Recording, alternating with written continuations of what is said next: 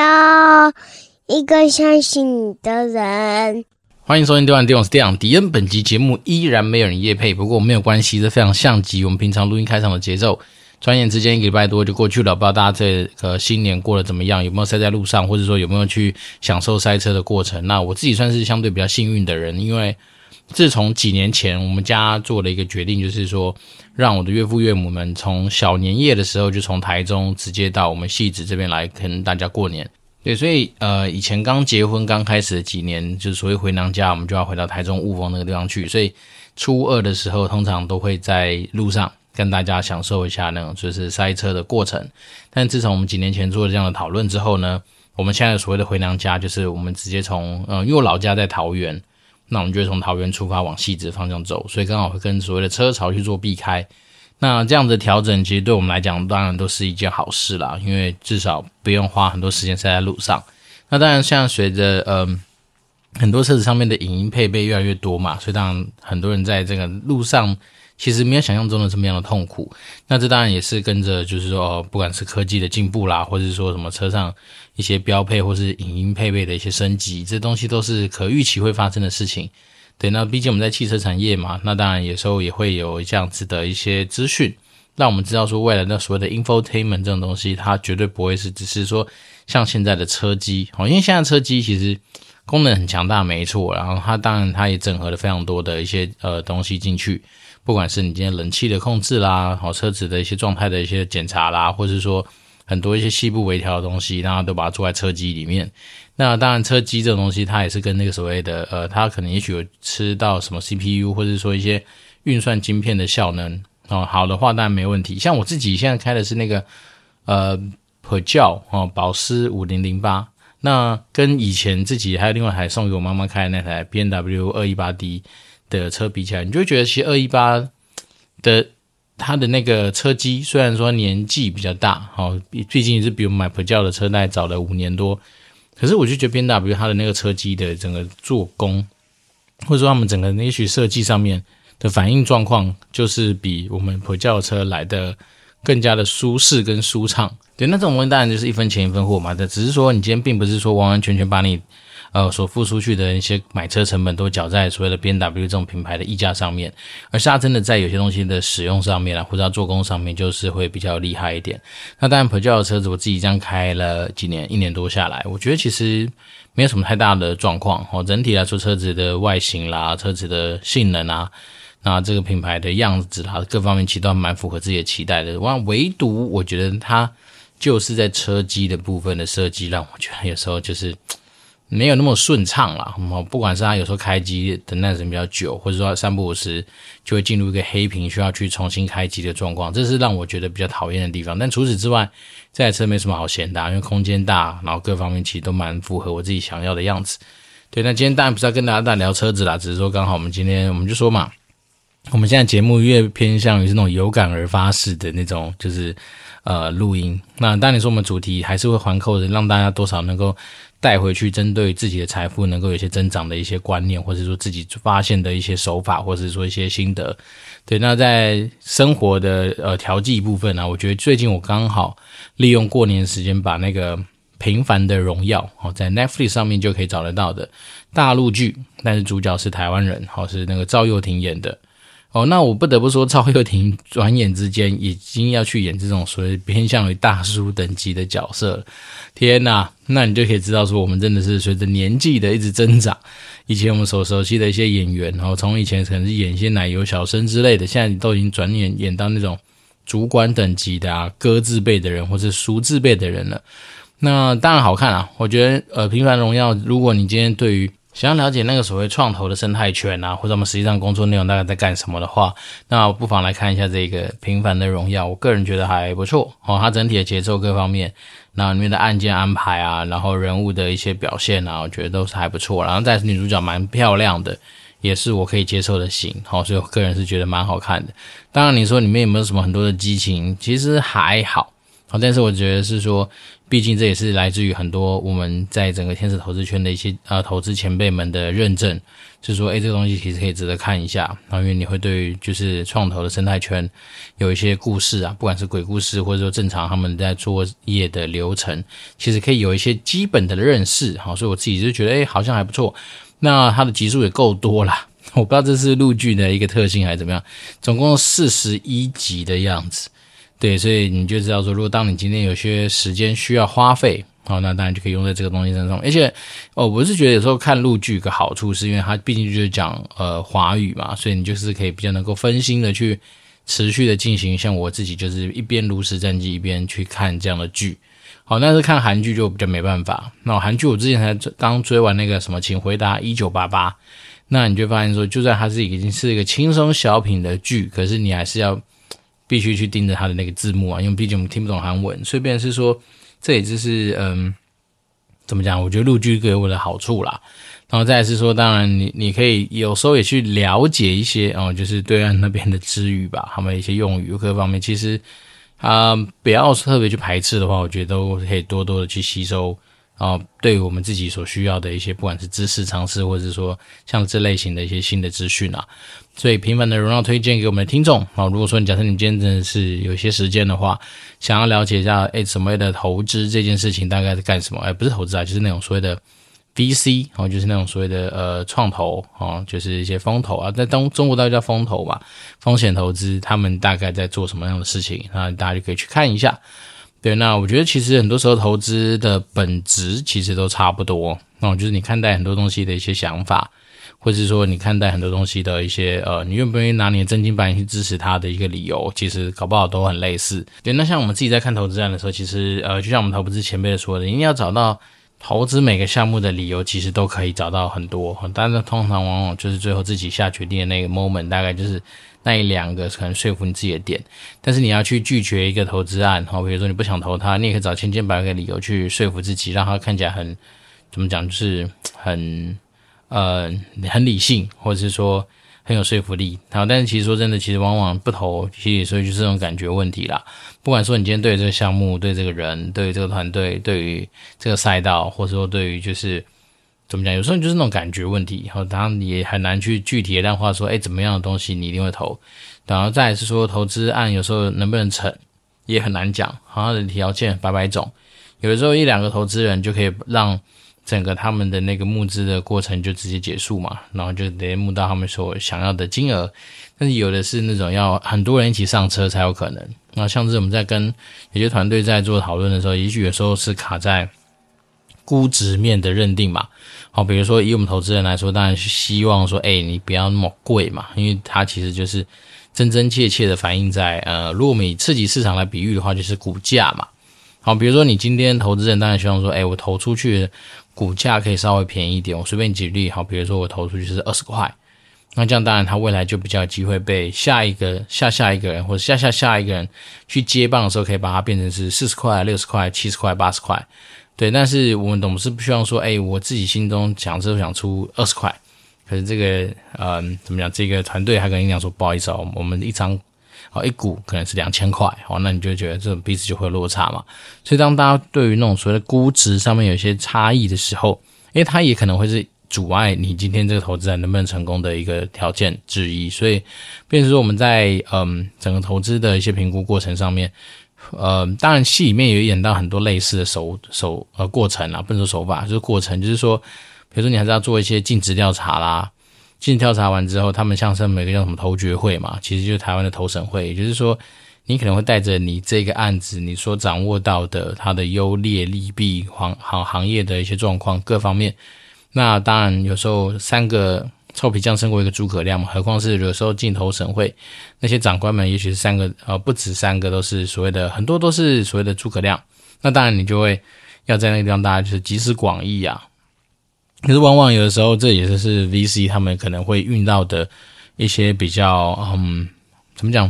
因为是盲点嘛，也不知道怎么说。因为有些案子它可能就不适合说是透过这样子的流程。来去让它能够产生投资的一个结果，因为毕竟有些案子就是小啊，或者有些案子它真的就是决策速度要快啊，所以你不见得说哦，今天好不容易准备完一个东西，然后呃过五关斩六将，然后最后进到一个非常大的会议，再去做一个投资上面的讨论跟决定。所以，便是说，在我自己这参与天使投资圈，这样细算下来，其实转眼之间也两年多了吧。那你就会发现说，其实有时候在天使投资圈里面看到的案子，因为毕竟很新，甚至毕竟很多时候是没有潜力可以参考的情况之下，那当然大家都是在嗯不断的摸石子过河吧。哦，就是说从中去找到一些合适的做法，从中再去思考一些比较能够去打出成绩的一些做法。对，那当然就是有赖很多前辈们他们在这这条路上面给予的很多的一些反馈啦、支持啊，或者说做到很多的一些呃调整处理吧。总之，我觉得有时候，嗯，天使投资它跟所谓的 VC 啦，还是有他们一点不一样的地方啊。不过今天当然也也不是完完全全要来去讲这些天使投资的项目哈，因为我们今年。嗯，当然，我自己所参加的这个单位 AVA 这个地方，它其实应该已经囊括了台湾哦，你可能接触到的新创项目大概八九成吧。因为如果依照他们去年在尾牙上面所公布的一些数据啊，或是一些分享的话，你可以感感受得到说，哦，其实在这个他们所接触的案子上面。应该已经囊括了台湾可能可以接触到的很多，大部分甚至可以说是，嗯，我们刚刚讲八九成，那其实就是一个很大宗的一个呃案源的状况。那当然，你说案源来不是全部都上得了台面嘛，所以有时候他们会做到一些嗯筛选啊，比如说有些题目可能不见得好，或是他们可能知道说这些题目可能不见得是会。从得到我们这个嗯 AVA 这个你说平台好了，这些投资人们的青睐，或者说有些题目可能也不见得是呃门当户对嘛，也许他要的资金量体很大，所以在这呃这一段期间，其实当然就是有时候就是会有一些漏网之鱼啦，对，但是大概来说，基本上能够进到我们每个礼拜去听 pitch 的一些项目，其实我个人觉得都有它。可圈可点的地方，那只是在于说，有些团队他可能就是现场表现的地方会更加的出色，所以有时候你在那种现场可以得到很多那种团队在简报过程的一些感染力啊，甚至说有时候我们常说，诶，天使投资有时候投人不投项目，嗯，对，但那项目也是人创造出来的嘛，所以他也并不是说完完全全都只投人，也就是说有时候那个 founder 本身的背景。或者他对于当下的这些呃很多投资人的问题的处理啊，他当然就是会让你决定说，诶，是不是要给他那呃兴趣一票的机会啊？但是这种你问我们，其实有时候，嗯，我自己观察啦，其实好像也都没有一个标准答案，它往往很多时候都是比较虚幻的。像我自己，当然已经努力要在所谓的天使投资圈里面去树立我自己想要的标准。那当然，我自己的做法也没有到很复杂。哦，首先，当然第一个是我们我们之前讲过嘛，我们不会是当那个就是呃领头羊。我一肯蛮干去开一个案子，不可能。我一定站在巨人肩膀上。那再来是说，我还是希望说，毕竟你已经要承担一定的风险，那当然你就要把这案子做大。所以，当然我也用这样标准，慢慢就是。比较能够好，在我们有一些 FOMO 情绪下面，说拉住自己一把哦，因为我觉得有时候，嗯，像那时候有一阵子都是 Web 三点零的一些案子，不管是什么区块链啊，一些什么呃炼油啊，或者是说一些加密货币相关的一些案子，你就发现他们所希望的速度都很快。那当有些案子真的看起来不错，但是速度快的时候，其实还是会让你在做决定的时候比较有压力，然后甚至说有些时候你可能。比较没有办法想得太清楚，好，所以这东西也是他比较，我个人觉得有时候在投那种所谓的 Web 三点零的案子上面，让我觉得比较不是那么自在的一个嗯评估过程啊，因为我觉得说速度真的太快了，那有时候我不能说嗯不相信自己的直觉，可是你就觉得有时候速度快到你会觉得说是不是总是觉得哪些地方没有特别的去呃思考周全，嗯，所以这东西就是嗯我相信可能还是会有机会。看得到那个所谓的加密货币的逆袭嘛？因为不管说现在他们现在，呃，我我记得好像几个加密货币已经被列为所谓是那个什么 ETF 的组成成分之一嘛，所以代表说传统金融市场，它现在也是去接受这种所谓的新形态的加密货币作为某种金流的一个流通的一个呃，你要说 token 也好，或是某一种反正可以作为呃现金替代品的东西。那这东西当然就可以看想见说未来的发展性一定有它会被使用到的地方哦。那这种东西当然，也许对于呃习惯于传统金融的人来说，不管是像是呃 Charlie Munger 啊，就是他们不是非常讨厌就是加密货币这类型的东西。对，那当然这一定是本来它就跟传统金融有很大的不同。然后，但是不管怎么说，它再怎么说也是在一个新的，人家说是新的技术嘛？也许是吧。反正呢，总之它也是这种新的技术下面所成长出来的一个产物嘛。那再来是说，区块链本来就有区块链的特性啊。好，比如说它对于呃交易的呃速度上面，其实是比我们传统金融来的快速嘛。然后再来是说它上链的特性，那链上有链上的一些游戏规则，所以这东西当然它就会让啊、传统金融可能未来还是会有一些不一样的一些发展。对，那大家可以去呃尝试一下。只是我个人自己。当然，因为最近有些案子的关系，所以开始又去买了一些嗯加密货币的东西。那你就发现加密货币要买的过程其实还是挺麻烦的。好，比如说像我这次要买的是一个我自己有投资项目，他们所发行的币叫做 ARBOT，大家可以去查一下 ARBOT。那 ARBOT 因为它没有上主流的交易所，那你要怎么去买到它呢？所以首先我要先用我的嗯台湾的话，应该就是 Max。好，就 Max 这一个，呃，算是交易所好了，然后去把你的台币先换成可以去换那一个我们刚说 ARBOT 的加密货币，比如说你可能可以换成是比特币，好，或者以太币，或是呃 USDT 啊之类都可以。那换好之后呢，你就要去他们一个什么 Uniswap，Uniswap 算是一个交易平台吧。那你就去那个 Uniswap 的交易所，哦，当然你首先你要先有钱包。好，所以你要去把你的钱包给弄出来，然后钱包去跟那个 Uniswap 做一个连接，这边是说，哦，Uniswap 上面它就可以拥有说，哦，你的钱包里面的资讯。那接下来就用你刚刚买的，不管是呃以太币啊、比特币，或是我们刚刚说可以拿来做 ARBOT 交换的那些加密货币，那你就拿去去，依照它会有一个什么比值吧，然后就把它给换出来。那那为什么要换 ARBOT 呢？那是跟我自己现在投资的另外项目当然有关系，所以当时就是想说，去投资它看看。其实你看，我们我们光是想要拿到这个加密货币，你就要历经多少手？首先，台币先换成某种加密货币，某种加密货币再去换成它。所以，变说你光是这样就要过了几手。然后再是说，呃，我始终觉得钱包这件事情在整个 Web 三点零世界里面，其实还是非常不友善的，就是说。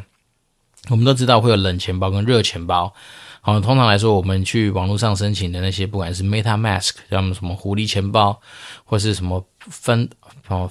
Python 吗？还是什么？反正有一个也是什么 P 开头的，那他们某种来某种角度来看，就是属于热钱包。那热钱包就是因为你上在网络上嘛，那热钱包也有可能会被盗嘛。对吧？因为毕竟在网络上，然后有时候也许你是受到所谓的呃盗版项目、盗版软体的迫害，那你可能当然就会有机会被人家走后门或者干嘛把你的钱包给干走。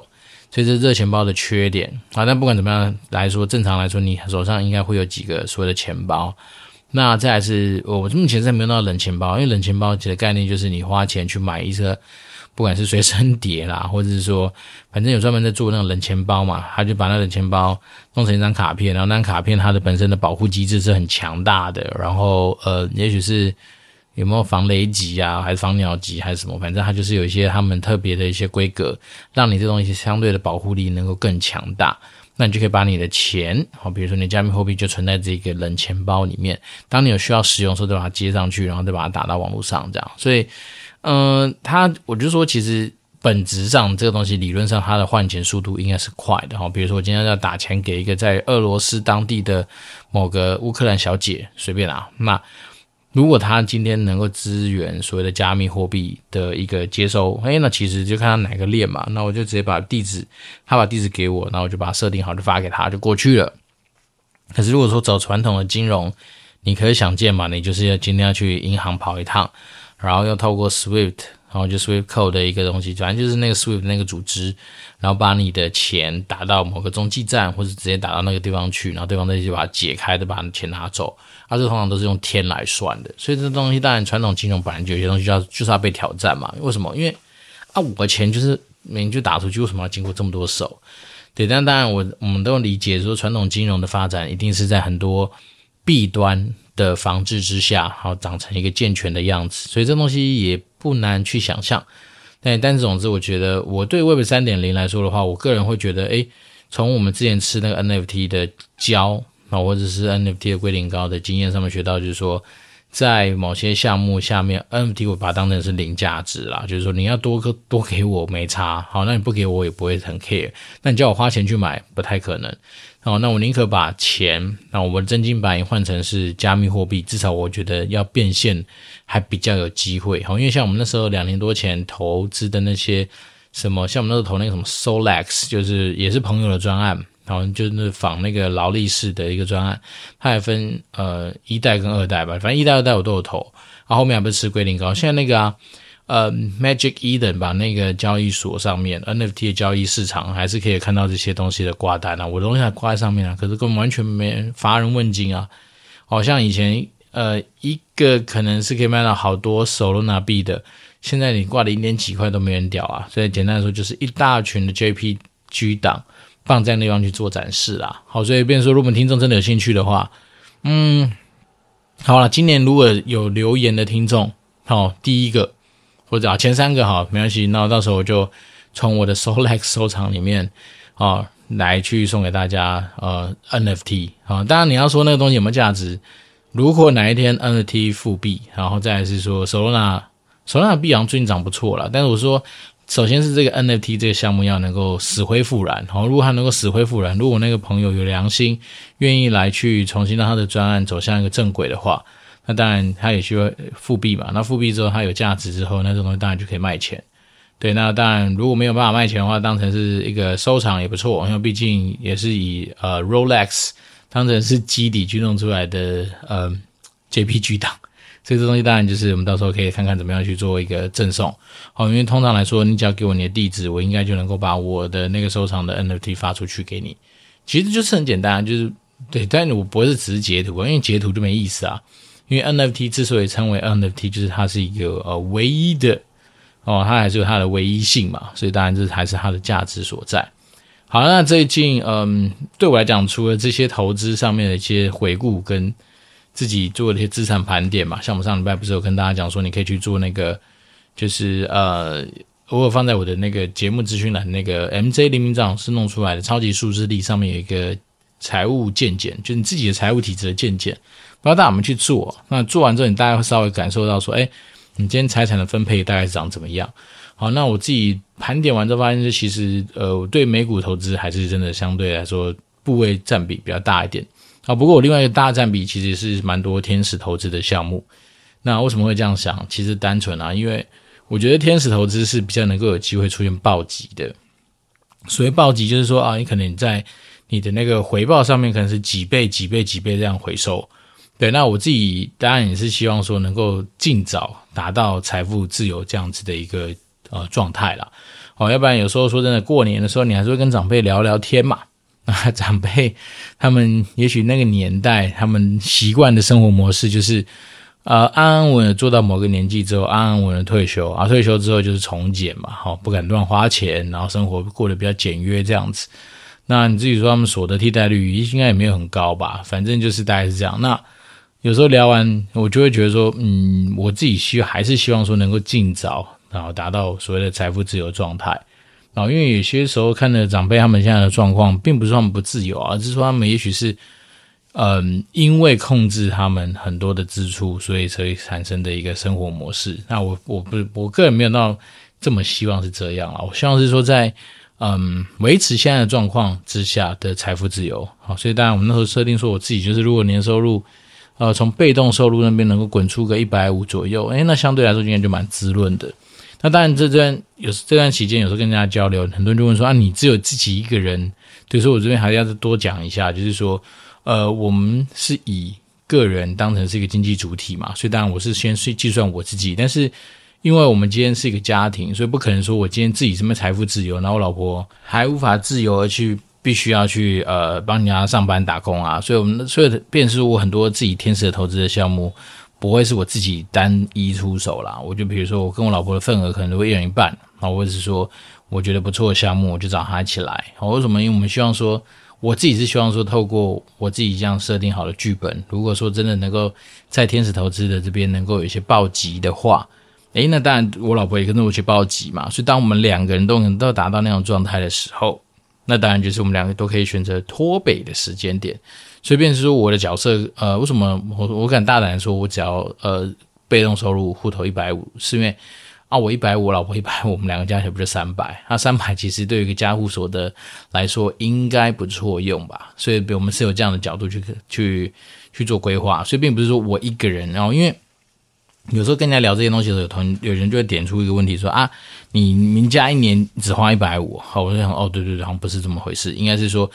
我如果今天照着我们的剧本去发展的话，好，原则上如果顺利的话，应该是我跟我老婆可以一起达到那个状态啊。如果没有的话怎么办？啊，就继续维持现在这样状况，继续打工啊，要不然怎么办？对不对？因为其实。主动收入本来有它的呃好处嘛，因为在你的资产不是到达几千万、几亿的这样状况之下，你其实帮人家打工，他每年灌给你的主动收入还是有它一不一定的重要程度啊。好，这便是说，我们当然是希望啊，好，在天使投资的过程里面，能够有机会暴击，好，暴击之后你的资产就会增加嘛，啊，增加之后你当然可以做比较多不一样的一些操作，或者说做一些不一样的规划，好，那这东西当然就是希望它早日发生啊。对，那我自己是蛮鼓励说，我们这些听众，你今天在设定所谓自己的，不管是财富自由状态也好啦，人生的一些很多的状态也好，其实真的要有一个那个数字在心上，好，因为有数字不只是帮助你自己在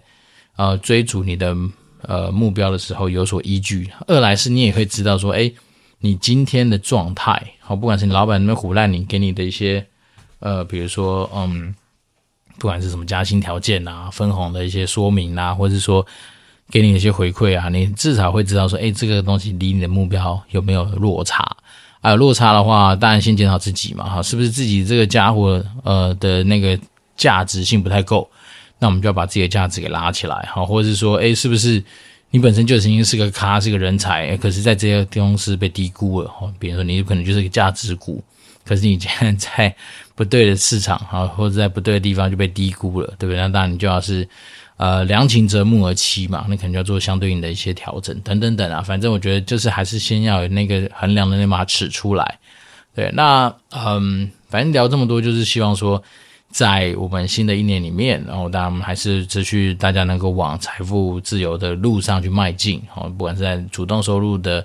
一些呃。增加啦，或者说更更好，但是从被动收入的一个策略，或者说你自己习惯的方式的打造，然后让这个所谓的收入飞轮能够持续运转下去。那当然也要有耐性啦，好，这些东西当然就是提醒大家一下，就是不要说我自己观察我自己这几年下来操作，凡是那种短进短出的，通常来说就是赌博嘛。那赌博的话就是胜率大概一半一半嘛，啊，目前有时候大概是小亏吧。可是，如果说只要放长线的，用时间复利去拉发酵的，其实成果上面来说，目前呐、啊，目前应该都还算可以接受。好，因为毕竟蛮多持股的标的应该都是正的。好，那像台股有些就是正一百多趴嘛，然后美股之前讲过，像 Nvidia 现在已经快五百趴了吧？有没有 Nvidia 有些更早买的？我我 Nvidia 是总损益是四百七八十趴吧？那有一些如果更早买，你就点它看那个细节，那时候出单，那时候下单的那个都已经超过五百趴了。对，所以但这也没什么好臭屁单，因为单纯就是你用时间去换嘛。哦，那当然你说 AI 会不会突然？那 我那时候哪知道 AI 会突然炸成这个样，这么爽？没有啦。但是那时候，但你就对 NVIDIA 说觉得，诶，小时候用他们 GPU 觉得不错啊，各方面这样。反正我觉得投资美股还是有它的迷人的地方，因为至少品牌很容易去想象它的一些未来。对，那这礼拜对我来讲，另外一个大事情，其实就是前几天，诶，礼拜几？礼拜四吧。哦，那时候就单纯只是想说去洗个牙，例行检查一下。就还没想到，就发挥男子汉的正头，医生就问我说：“啊，你上面的智齿要不要顺便拔一下？”我想说：“我靠，可以直接当天就决定要不要拔？”他说：“对啊，反正应该不难吧？”那我们当天就在手术台上面，也不是手术台，反正就是他们那个什么牙医的那个那个病床上面，就直接想了大概不到十秒吧。我说：“好啊，那就拔。择日不如撞日嘛，与其在那边约来约去，那边等半天，然后心情那么忐忑，不如当天直接处理。那那其实。”说真的，上面的智齿真的比较好拔，好，因为像我们医生那天，他就是说，好要上了，不要后悔。我说没有，什么后悔？然后他就跟我开玩笑，他讲了一些笑话，说好不要紧张。我说我不会紧张，我说好好不紧张。他说没有，那是他对自己说的。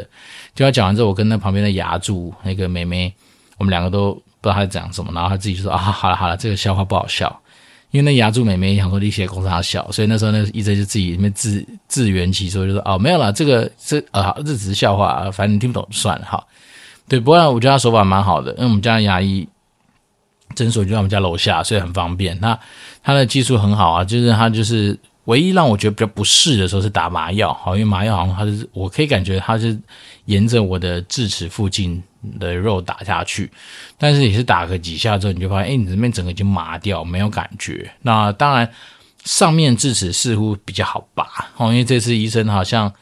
感觉得出来，他应该比较顺利的把它拔出来，好像也没有切割，也没有缝合，所以导致我没有办法去清理我的保险。这是比较讨厌的地方，不然 但是至少拔的过程还算快啦。他就是拿着类似一个可能是我不知道是钳子还是什么东西，他就是往下抽个几下，那你就可以感觉到说你的牙齿好像真的已经离开你的肉，但是这一次还是可以感觉到牙齿离开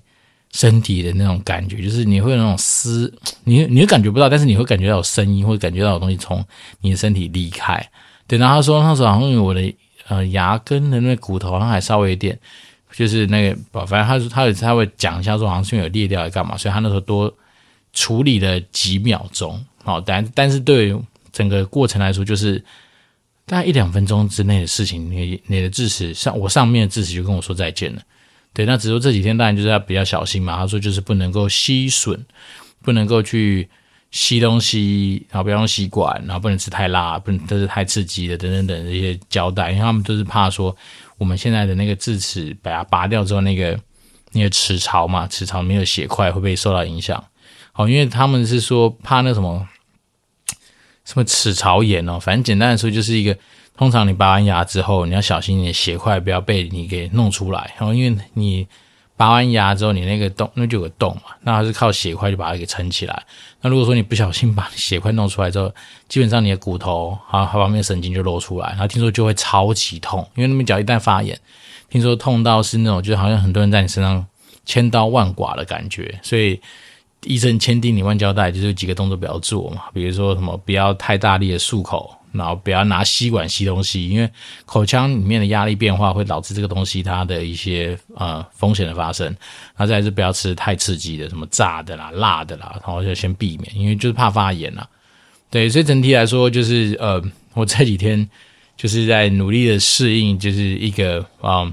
后排。最上面的智齿不见的一个感觉，但是你又怕说，呃，去舔它去干嘛，去把那个伤口给弄受伤，所以我现在有点尴尬，就是我现在还是只能透过半边在那边吃东西，对，那该服药就服药这样。但是我只是觉得说，嗯，最近的生活就是让我产生一个比较大的变化，就是没想到原来只是去洗个牙，我居然就把自己的智齿给拔掉，那当然也好啦，因为这样子其实可以让我在呃呃月底要出差去泰国之前，可以把这件事情完成，好，所以我觉得也不错。反正男子汉没在跟你。闪避跟掩避，该面对就去面对。然后再来是以前好像就有别的医生也说过，说哎，好像我那颗智齿可以拔，所以刚好利用这一次，也不要太多的一些想法，就直接处理。那个人是觉得还不错，对，那至少今天也是可以，还是可以讲话，顺便把我们今天的录音录完。那只是好像又没有新的听众留言，不过没有关系，我觉得啊、我们的听众跟我们一样哈，都很习惯一些固定的节奏。那当然我们还是不能够就这样沉沦下去，还是要提醒大家是说，如果说你今天真的对于我们的节目内容，那不管是投资理财啊，或者是自己的职业规划，或者说怎么样去呃面对。呃，自己的目标上面追逐，或是呃，好吧，想看什么剧，想交流的话，那当然都欢迎透过 Apple Podcast 五星留言给我，那我就会非常诚挚的来帮大家做一些服务。那当然我们也有说过嘛，如果说有有人留言留的让敌人开心的话，那当然就是大方送嘛，至少我看我什么东西可以送，我就把它送出去。对，那大概是这样子。那不管怎么样说，先祝福大家有一个愉快的新年。那我们今天。今天是补班日啊，但是不管怎么样说，反正啊，明天还是放假嘛，所以先祝福大家有一个愉快的新年呢。大家在开工的时候都能够一切顺利，开工大吉，龙年行大运。那有什么东西，我们就持续保持联络喽。我这边是电玩店，我是店长迪恩，拜拜。